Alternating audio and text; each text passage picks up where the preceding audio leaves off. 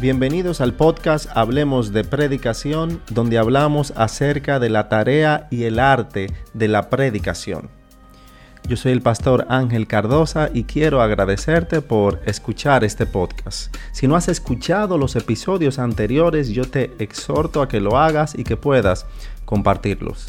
Recuerda que estamos en Spotify, Apple Podcasts y YouTube y también puedes entrar a nuestras redes sociales con el nombre de Columna de la Verdad. En el día de hoy quisiera que hablemos de un tema muy relevante y es la seriedad del llamado a la predicación.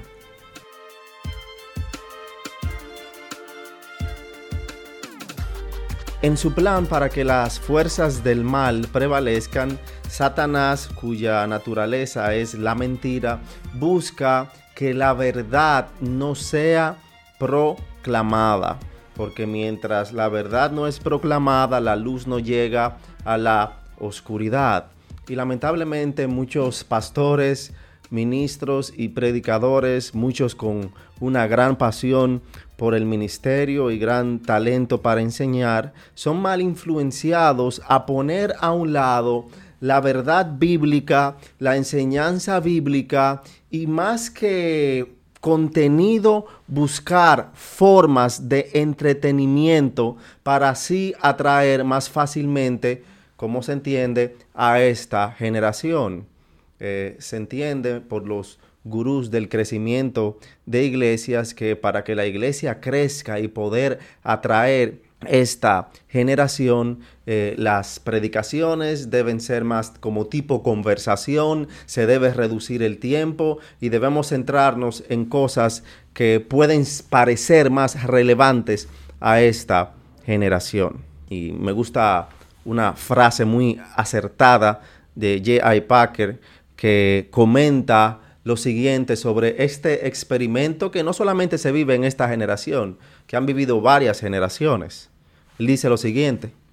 Sospecho que la perplejidad dispersa hoy en día sobre la relevancia del Evangelio del Nuevo Testamento debe verse como el juicio de Dios en dos generaciones de predicación inadecuada por predicadores inadecuados. Y claro está, este comentario no tiene como fin atacar la mejora de la alabanza congregacional o de promover la iglesia. El comentario apunta al corazón de lo que ha sido sacrificado en nuestros púlpitos en los años recientes y esa es la predicación bíblica. El erudito nuevo testamentario D.A. Carson, hablando de lo mismo, dice lo siguiente.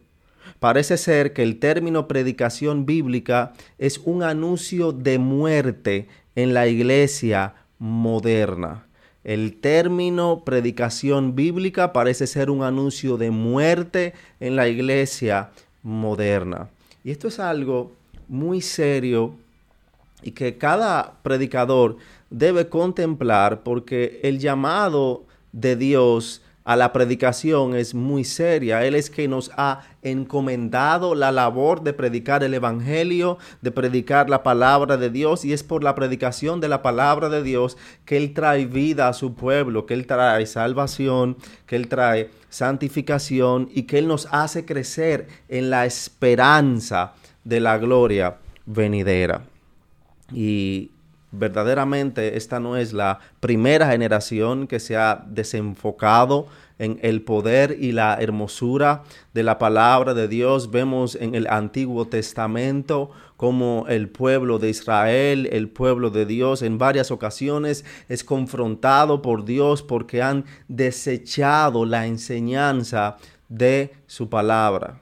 Uno de esos casos lo vemos en Jeremías capítulo 23, a partir del versículo 16, cuando el Señor dice, no escuchéis las palabras de los profetas que os profetizan, ellos os conducen hacia lo vano, os cuentan la visión de su propia fantasía, no de la boca del Señor. Dicen de continuo a los que me desprecian, el Señor ha dicho, tendréis paz, y a todo el que anda en la terquedad de su corazón dicen, no vendrán calamidad sobre vosotros, pero ¿Quién ha estado en el consejo del Señor y vio y oyó su palabra? ¿Quién ha prestado atención a su palabra y la ha escuchado? Lo que el Señor está confrontando aquí es que estos profetas dicen tener palabra de Dios, pero realmente no están predicando el consejo de Dios.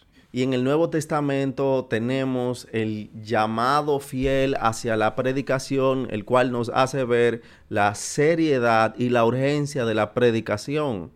Uno de esos textos que es muy conocido es segunda de Timoteo capítulo 4 del versículo 1 al versículo 5 donde Pablo le dice a Timoteo, te encarezco delante de Dios y del Señor Jesucristo, que juzgará a los vivos y a los muertos en su manifestación y en su reino, que prediques la palabra, que instes a tiempo y fuera de tiempo, redarguye, reprende, exhorta con toda paciencia y doctrina, porque vendrán tiempo cuando no sufrirán la sana doctrina, sino que, teniendo comezón de oír, se amontonarán maestros conforme a sus propias concupiscencias y apartarán de la verdad el oído y se volverán a las fábulas.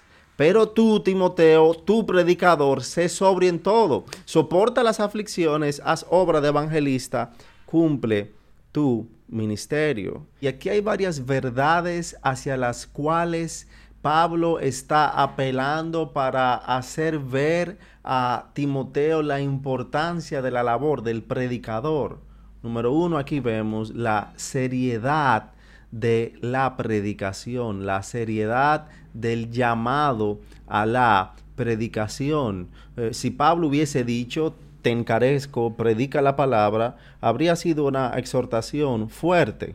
Si él hubiera dicho, te encarezco en la presencia de Dios y de Cristo Jesús, predica la palabra, habría sido una exhortación realmente fuerte. Pero cuando él describe esta exhortación diciendo, te encarezco delante de Dios y del Señor Jesucristo, que juzgará a los vivos y a los muertos en su manifestación y en su reino, que prediques la palabra, ahí nos hace ver la totalidad de la seriedad del llamado a la predicación. Esa palabra traducida ahí como encarezco tenía un matiz legal de tomar juramento ante un tribunal de justicia. Pablo aquí está apelando a Timoteo frente al banco judicial de Dios y lo está encomendando bajo juramento de la seria tarea de proclamar la palabra de Dios aquellos que también algún día se pararán frente a ese banco para el juicio de Cristo Jesús. Esta es una labor seria.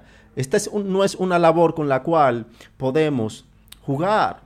Y la seriedad también del llamado a la predicación la vemos en la exhortación principal que Pablo hace en el versículo 2, que prediques la palabra.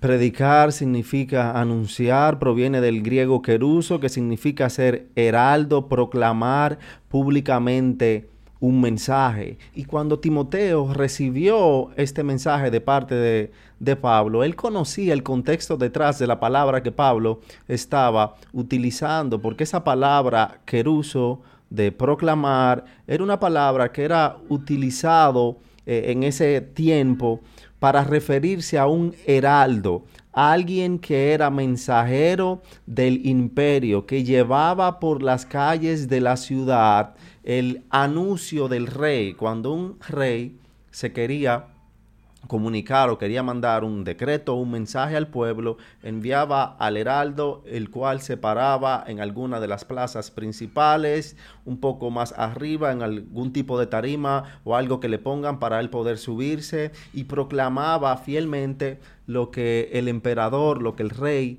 quería comunicar al pueblo. Y las personas esperaban con ansias el anuncio del rey. El heraldo solamente era un instrumento que el rey utilizaba para llegar a las personas. El heraldo no podía modificar el mensaje que el rey mandaba. El heraldo no podía llevar lo que él quisiera decir, no podía comentar lo que él quisiera decir. El heraldo estaba supuesto a decir lo que el rey le había mandado a decir. Y si el heraldo modificaba o cambiaba el mensaje, podía llevar como pena hasta la muerte. O sea que esta palabra de predica trae la idea de alguien que está tomando seria y arduamente el comunicar a un pueblo un mensaje que no es de sí mismo, sino que fue un mensaje que le fue dado para dar al pueblo.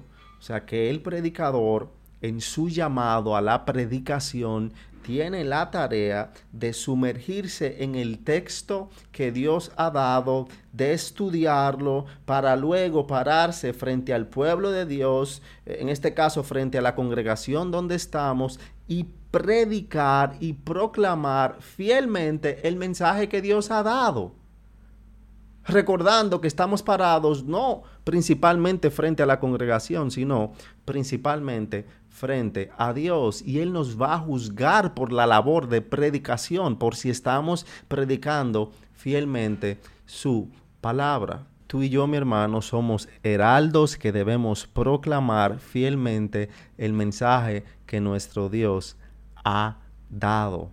No nos dejemos engañar por el enemigo, no caigamos en sus artimañas y busquemos proclamar fielmente el mensaje de nuestro Rey, la palabra de Dios. No hay otro mensaje más relevante para esta generación, no hay otra metodología más poderosa para ganar personas. Dios salva y Dios santifica por medio de la predicación de su palabra, así que tomemos esta labor con seriedad.